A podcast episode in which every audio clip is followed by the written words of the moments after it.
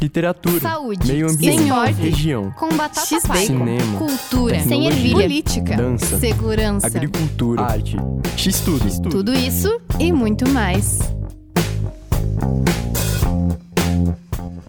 Olá pessoal, tudo bem? Está começando mais um episódio do X-Tudo, eu sou Felipe Ozzi. Olá, eu sou Bruna Scheifler. O episódio de hoje é sobre IST, as infecções sexualmente transmissíveis.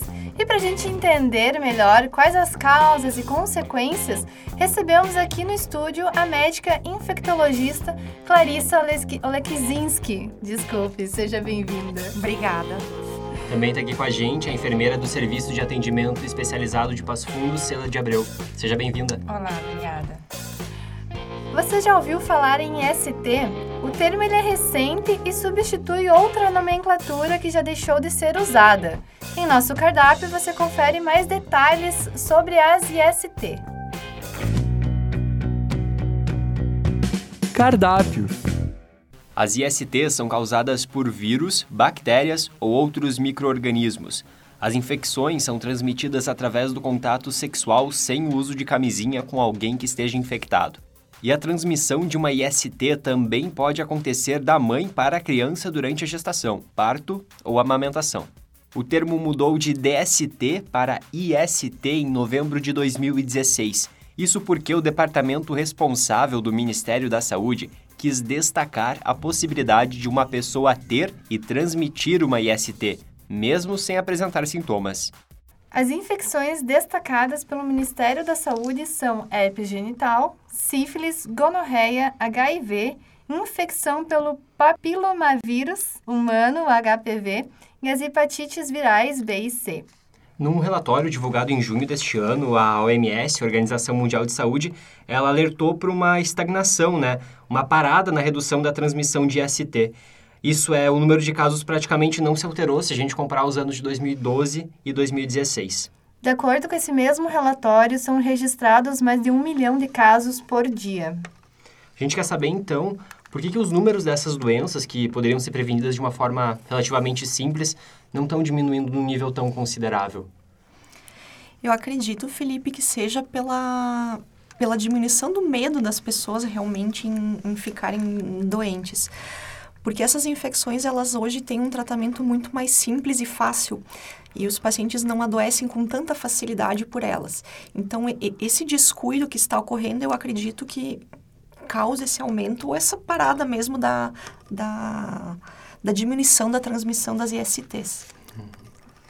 A OMS ela indica como uma das causas os aplicativos de encontro, Tinder, Grindr, enfim. Vocês concordam que essas ferramentas propiciam a propagação das infecções? Eu acredito que não necessariamente possa influenciar. O que eu acho que foi, pode influenciar, talvez, é a, o meio cultural que a gente está convivendo também hoje, né?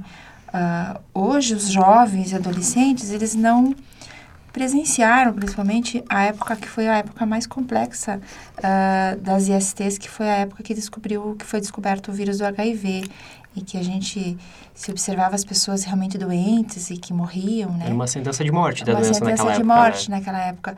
Hoje não, não se vê mais a cara da AIDS, né, da- do, do HIV. Então, então eu acredito sim que tem muito a ver a questão sim que talvez a- os jovens de hoje não conviveram com isso e talvez não tenha esse receio. Então, sim, eles podem ter relação desprotegida e se caso pegar uma dessas doenças pode ter tratamento. Então, isso tudo isso pode facilitar também.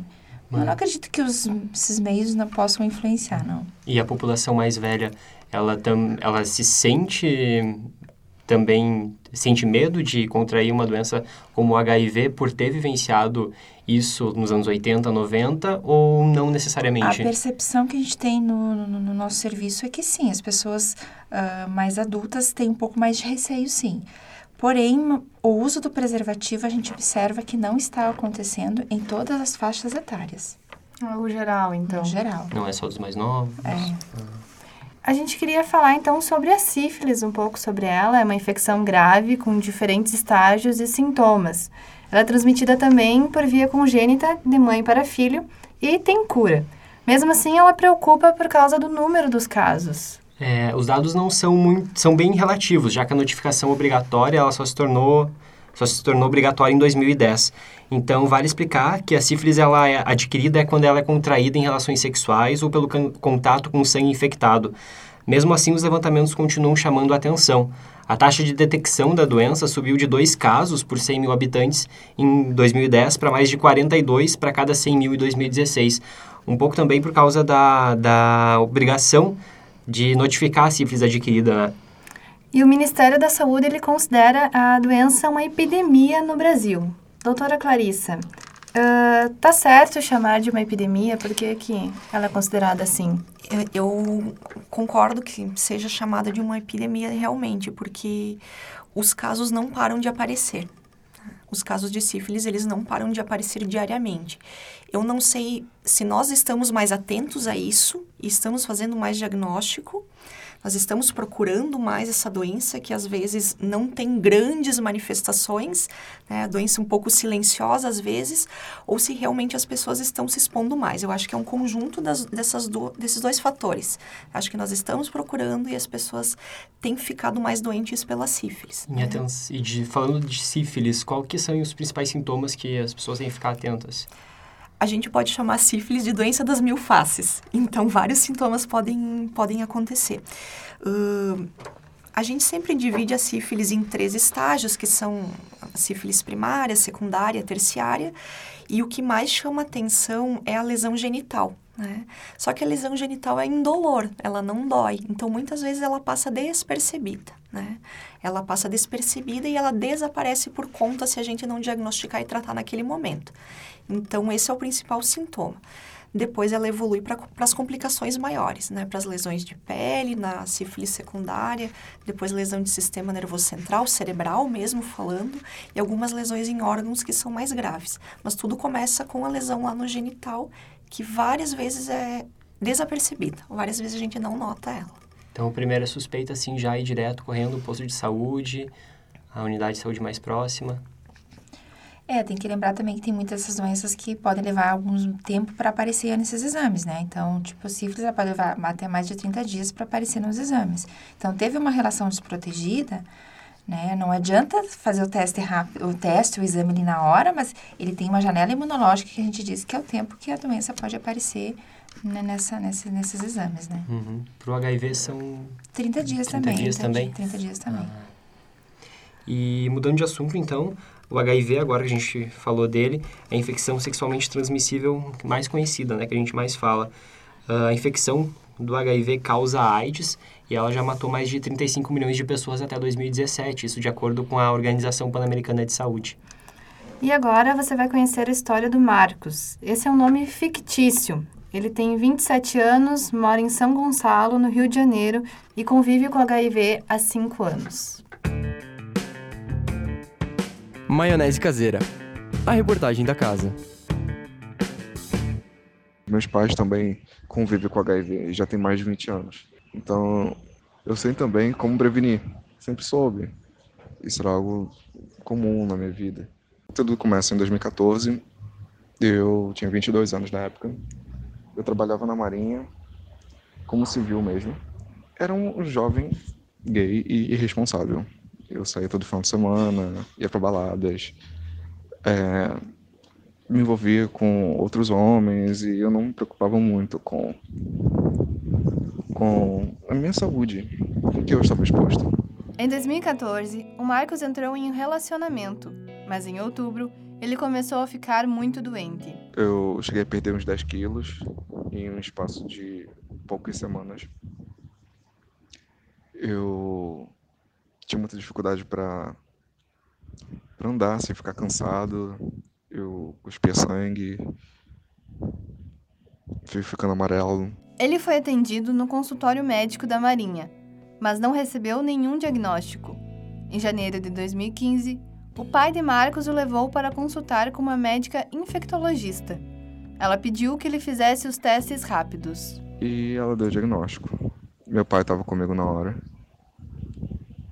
E ela falou: Você tem HIV, pneumonia e hepatite B. E a minha reação foi perguntar para ela o que, que eu faço. Como que eu ajo? Perguntou para mim ele, se eu já suspeitava. Eu falei, não, não suspeitava. Mas agora eu não consigo pensar nisso. Deixa que eu choro depois. Me desespero depois. E foi o que eu fiz. Em um outro momento, eu desapei. Mas ali eu perguntei para ela o que, que eu faço. Eu tive uma médica sensacional. Foi tudo pelo SUS.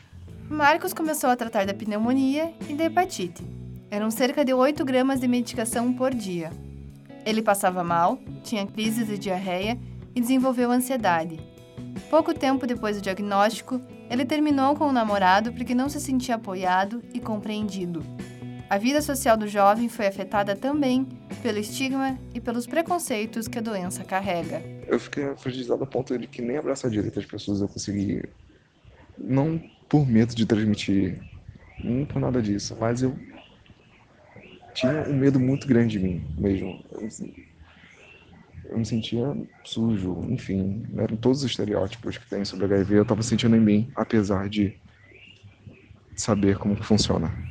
Ele também precisou superar os medos que a doença impôs para começar novos relacionamentos amorosos. As primeiras tentativas em que eu conheci alguém, eu me afastava e tal. Até um determinado momento em que eu conheci o meu futuro namorado, em que foi uma pessoa, foi um anjo na minha vida. Ele me ajudou muito. Ele me acompanhava nas minhas consultas. Apesar de a gente não estar mais juntos hoje, eu tenho um carinho e uma gratidão imensa. O longo tratamento exigiu um exame para descobrir qual era o tipo de vírus e a medicação correta a ser usada. Com um mês de uso, a nova medicação reduziu a carga viral para um nível indetectável. Foi um dos dias mais felizes da minha vida. Foi o dia em que eu falei para mim mesmo, assim, eu venci a AIDS. E foi uma melhora incrível na minha qualidade de vida, deixei de passar mal. Não tenho mais nenhum tipo de efeito colateral como aqueles. Não existe para mim restrições como antes. Eu posso fazer uma atividade física, seja o que for. Então, eu me sinto bem, tranquilo. Qualquer coisa que acontece com minha saúde, eu já corro pro médico, fico com medo mesmo. É, eu não me envolvo mais com qualquer pessoa, eu preciso me sentir confiante e seguro em relação. A gente quer saber então o que é essa carga viral indetectável. A carga viral indetectável representa o controle da doença. Né? É aquilo que a gente almeja em todos os pacientes, né? que a medicação consiga manter o vírus não mais circulando no organismo do paciente. Isso é a carga indetectável. Hoje eu estava conversando com os meus colegas de, de, de, curso, né? E eu até, quando eu descobri isso, que fazendo a produção do programa, né? Que eu não sabia que pessoas com HIV uh, poderiam chegar a um nível do tratamento que elas não... Uh, não transmitem não mais a doença. a doença através de relação sexual. E isso é algo que eu acho que muitas pessoas não devem saber, né? É uma das coisas que... É que é bem específico do, do, tratamento, do acompanhamento. Leva algum tempo, né? Depois que o paciente começa a tratar para entender todas essas informações, né? São muitas informações mesmo.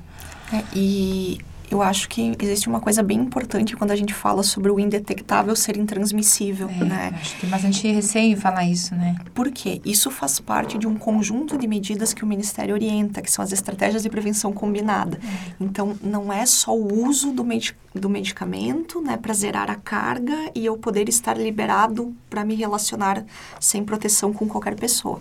É um conjunto de medidas, né, que envolvem também o uso da medicação, mas também, lembrando voltando, o uso do preservativo, né, a manutenção das, da carteira de vacinas em dia, né, dos exames em dia, dos comportamentos sexuais adequados também. Então, não é uma medida uh, única, isolada. isolada, exatamente. Eu, existem outros cuidados que devem ser tomados junto né, com o uso da medicação que mantém a carga indetectável. Carga viral indetectada não quer dizer que pode ter relação desprotegida. Importante deixar é, isso bem tem claro. que deixar bem Exato. claro. E uh, eu vi que e, e, o, o paciente que a gente está fazendo a matéria, ele é gay, né? Isso. Ele é gay. E, e, é, uma, e, é, e é uma população que a gente está olhando este ano com um pouco maior de cuidado em Passo Fundo. em Passo Fundo, agora falando dos dados de em Passo Fundo. Até 2017, nós tínhamos uma média entre sexo masculino e feminino meio paritária, assim, semelhante, né? Mesmo, mesmo número de casos, quase entre homens e mulheres. 2018 mudou drasticamente essa realidade.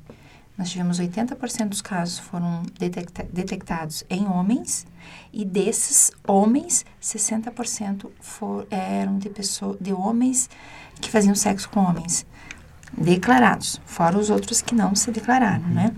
Então, assim, é uma população que a gente está tá olhando com mais carinho e com mais atenção, para a gente tem que ver uh, e, e criar estratégias de prevenção, porque a, a gente não pode voltar a ter a mesma realidade de 40 anos atrás, de que o, a AIDS era só de homossexuais, profissionais do sexo e usuários de drogas, uhum. né?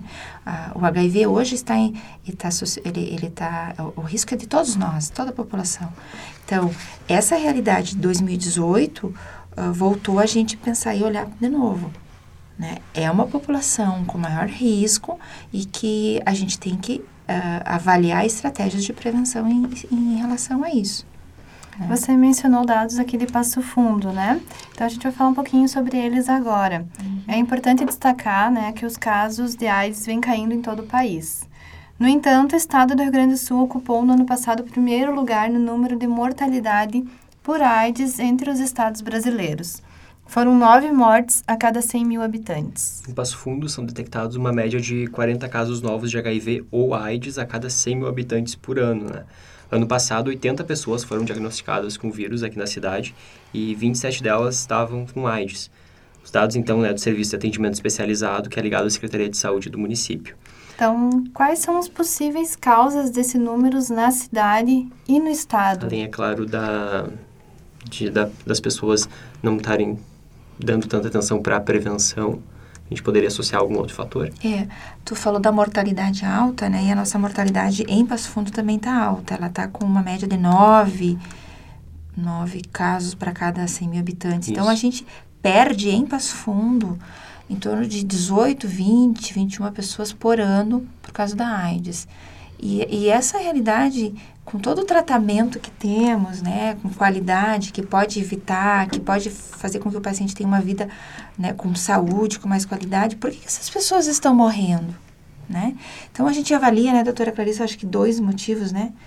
Um, o diagnóstico tardio, né? As pessoas descobrem o vírus muito tarde, quando vão descobrir já estão doentes, né? E o outro que é um grande, um grande problema é quando essas pessoas que já têm o vírus não se tratam adequadamente ou abandonam o tratamento. E a gente tem um, um, grande número de pessoas que abandonam o tratamento. Sabem de todos os riscos, conhecem todos os riscos e acabam não usando a medicação. Para quem teve, então, uma relação uh, de perigo recente, esperar a janela imunológica fechar o tempo de 30 dias e procurar uma unidade de saúde? Ou... É, essa indicação acho que é a principal, PEP, né? né? Nós podemos falar sobre a PEP. A PEP que é logo após a, a exposição, né? É. Então, o que, que é a PEP? Bom, PEP é a profilaxia pós-exposição. Né? É o uso das medicações antivirais, que são semelhantes às medicações que se usam para o tratamento do HIV que são iniciadas com alguns critérios em até 72 horas de uma exposição desprotegida, né? Uma exposição sexual desprotegida. Então, é uma maneira que a gente tem de evitar a transmissão do HIV, né? Antes que o vírus consiga se estabelecer no organismo do paciente. Então, a PEP já está disponível há vários anos no vários município, anos. né? Uhum. Há vários anos no município e o Ministério tem feito um trabalho bastante interessante nessa nesse segmento, pois eles têm atualizado as medicações para PEP conforme eles atualizam a medicação de tratamento. Então, as medicações são mais fáceis de uso, né? São mais toleradas pelos pacientes. Então, a PEP é essa prevenção a mais que a gente tem, é uma, uma profilaxia após a exposição desprotegida de risco, né? Para esses pacientes, né? E lembrando que não é toda a relação que recebe PEP também, né? Existem alguns critérios para indicação, né? A gente que são avaliados no momento do atendimento do paciente. E a frequência com que ele faz o uso da PEP também. Então, existem várias coisas a serem avaliadas. Imagino mas que seja bem forte também a medicação. É uma medicação bastante potente, né? Uma medicação bastante moderna, inclusive, e potente também. São casos específicos, São né? E tem casos um, qual é a taxa de sucesso? 100%? Todos os casos que usaram a profilaxia, no final dos 30 dias, e depois a gente avaliou ainda 90 dias, eles não, não tiveram contaminação. Em Passo Fundo, nós temos dois serviços que atendem PEP. O SAI, em tempo em que o serviço está aberto, e o Hospital Municipal. 24 horas, é, final de semana, inclusive. Então, acho que isso é importante que a população possa saber, né? Então, ah, por algum motivo rompeu o preservativo, né? É, é, então, é considerado um atendimento de urgência, né? Porque né? É, um, é a PEP, ele é um procedimento de urgência, né? Não é simplesmente eu vou sair todas as noites e vou ter uma relação desprotegida porque tem PEP agora, né? Uhum. Tem medicação para mim tomar. Não, não é dessa forma, né? Ele é, um, ele é um, uma, uma ferramenta de urgência no momento em que aconteceu alguma urgência, né? Rompeu o preservativo, Quando é Enfim. extremamente é necessário. extremamente necessário. E voltando ao teste rápido, quem que quem são as pessoas que são indicadas a realizar esse teste? Toda a população. Toda a população está disponível em todas as unidades de saúde em Passo Fundo, todos os ambulatórios e CAIS. Alguns é livre demanda, outros têm agen- a- a- com agendamento, mas todas as pessoas podem ter acesso ao teste rápido. O que, que é o teste rápido? Ele é um, um exame que é feito uma picadinha no dedo e em 15 minutos sai o resultado. 15 minutos depois que pica o dedo, né? Hum. Porque às vezes tem todo o processo de, de até chegar ao consultório, tem que às vezes tem, tem que esperar outros pacientes, outras pessoas a serem atendidas. Mas o exame é rápido, o teste rápido de HIV hoje, ah, esses casos de detectados em Passo Fundo, mais de 70% são detectados através de teste rápido, né? Então, ele, ele é eficiente, eficaz, né? E tem nos dado uma segurança bem E a partir do momento que se identifica o HIV ah, num paciente, como é que funciona para o início do tratamento pelo SUS aqui no município? Então, ah, o paciente a pessoa eh, foi, fez um diagnóstico lá na unidade de saúde, por exemplo, eles ligam para nós, nos avisam, a gente já agenda a consulta para ele.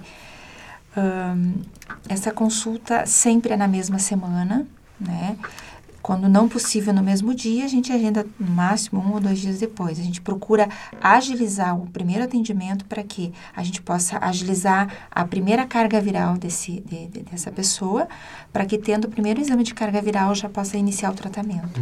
Eu gostaria de voltar um pouco ao teste rápido. Você disse que toda a população deve procurar ele, né? Então, onde ela pode encontrar e em que, em que frequência as pessoas devem realizar esse teste? A frequência é relativa, né? É relativa.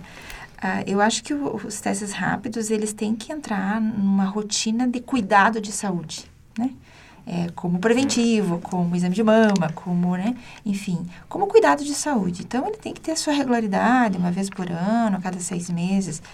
Agora, tudo depende do tipo de exposições que tu está tendo. Toda relação sexual desprotegida, ela é uma relação de risco, independentemente se você é casado há 20 anos, né? Toda relação sexual sem preservativo, ela é de risco. Então, aí depende. Então, se tu tá tendo a relação desprotegida, tu tem que fazer testes mais rápidos, né? Mais frequentes, aliás. Sobre o abandono do tratamento, isso ainda acontece? Como é que é visto? Nós, o município de nós não temos, assim, um índice de abandono tão alto quanto outros municípios. Mas a gente observa aí uma, um, um abandono de 8%, quase 10% dos pacientes, né? Então, a- a gente comparando com outros municípios não é tão alto, mas a gente está perdendo 20 pessoas por ano com, com AIDS, né? E vamos fazer um- uma estimativa de 1.200 pacientes que estão em tratamento. Coloca 8%. Quantas pessoas estão sem tratamento, sem usar, né? Né? Por livre e espontânea vontade, né?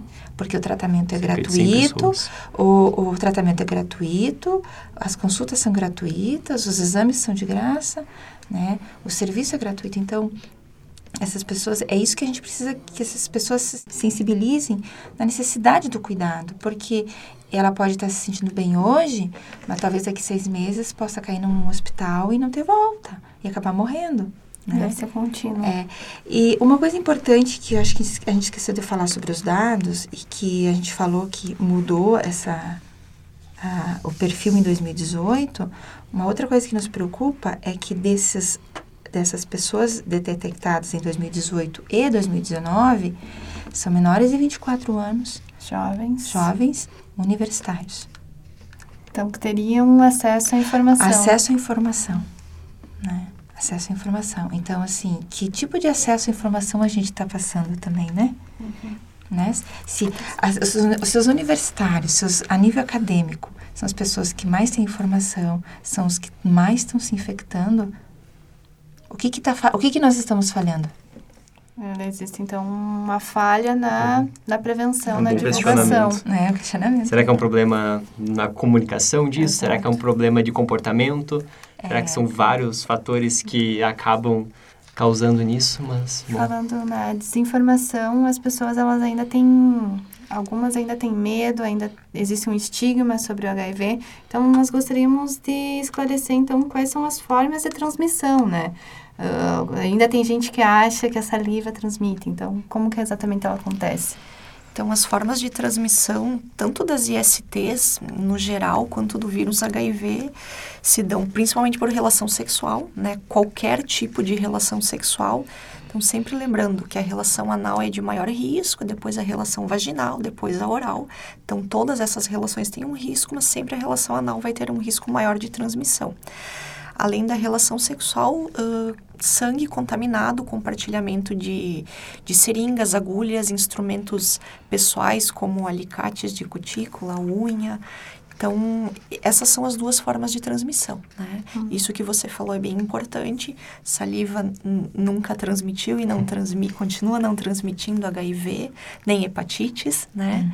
Então, é- essa forma ela não, não está na transmissão dessas doenças.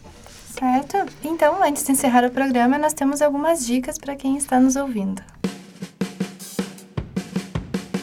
Dica do chapeiro! A minha dica de hoje é o filme Clube de Compras Dallas de 2013. Ele é baseado em fatos reais, conta a história de um homem dos anos 80 que levava um estilo de vida bem arriscado.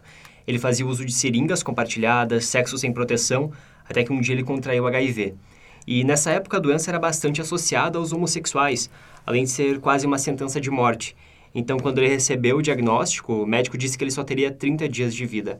E a partir daí, o, o protagonista começou a contrabandear medicamentos para os Estados Unidos, na esperança de se curar, também ajudar comercializando essas drogas.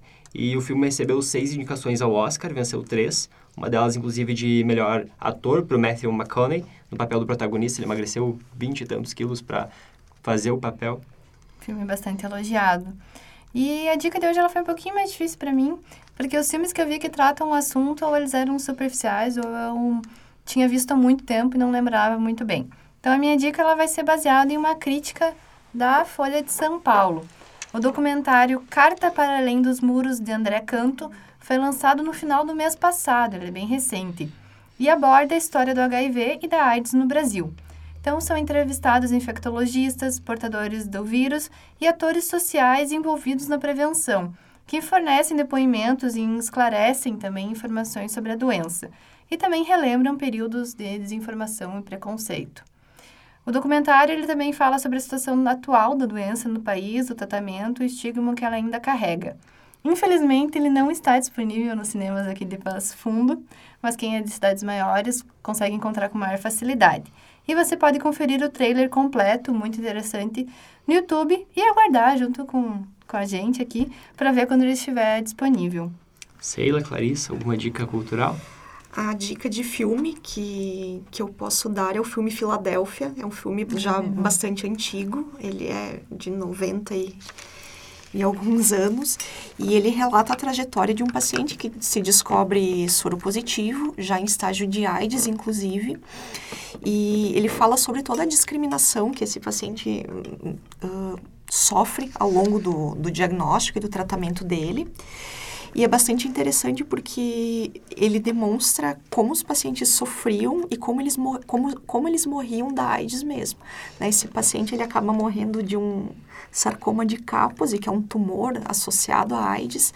E é, ele é triste, é um filme dramático, mas para a geração que hoje está vendo a AIDS, talvez é interessante enxergar como era né, e como a gente mudou. Relembrar, né? Relembrar como era difícil tratar, como as medicações eram tóxicas, tóxicas o que os pacientes sofriam e, e a diferença que a gente tem em relação a hoje. Né? Os filmes que eu teria para indicar seriam esses dois. Mas tem uma, uma, uma paciente que contaminou com o vírus do HIV com o esposo, que ela ela é bem conhecida a, a, nível nacional, que é a Lucinha Araújo. A gente encontra vários depoimentos dela, entrevista, entrevistas dela e da trajetória que ela teve, que ela descobriu o vírus de HIV dentro de um relacionamento, de um casamento de muitos anos. Uh, ela, o marido dela acabou morrendo, né? E ela se contaminou nessa relação estável, né? Tinha filhos. E hoje ela traz um, um, relato, assim, de, de toda essa questão de estigma, de preconceito que sofre, do que, que é o vírus, né? Bem legal escutar ela, é bem, bem, bem, bem bom. Muito obrigado pela dica. Uhum. Vamos procurar os dois. Uhum. Agradecemos, então, muito pela participação de vocês. E encerramos agora mais um episódio do X-Tudo. Muito obrigado pela presença de vocês. Obrigada. É, esse episódio é uma produção dos acadêmicos de jornalismo Bruna Scheifler e Felipe Ozzi. A supervisão geral é da professora Bibiana de Paula Friedrichs e a técnica do Alisson Costela. Vinhetas produzidas em parceria com a Rádio PF por Evandro Oliveira. Então, este estudo é divulgado a cada duas semanas, nos sábados, em nosso Spotify e na página do Facebook do Núcleo Experimental de Jornalismo. Muito obrigado e até o próximo episódio.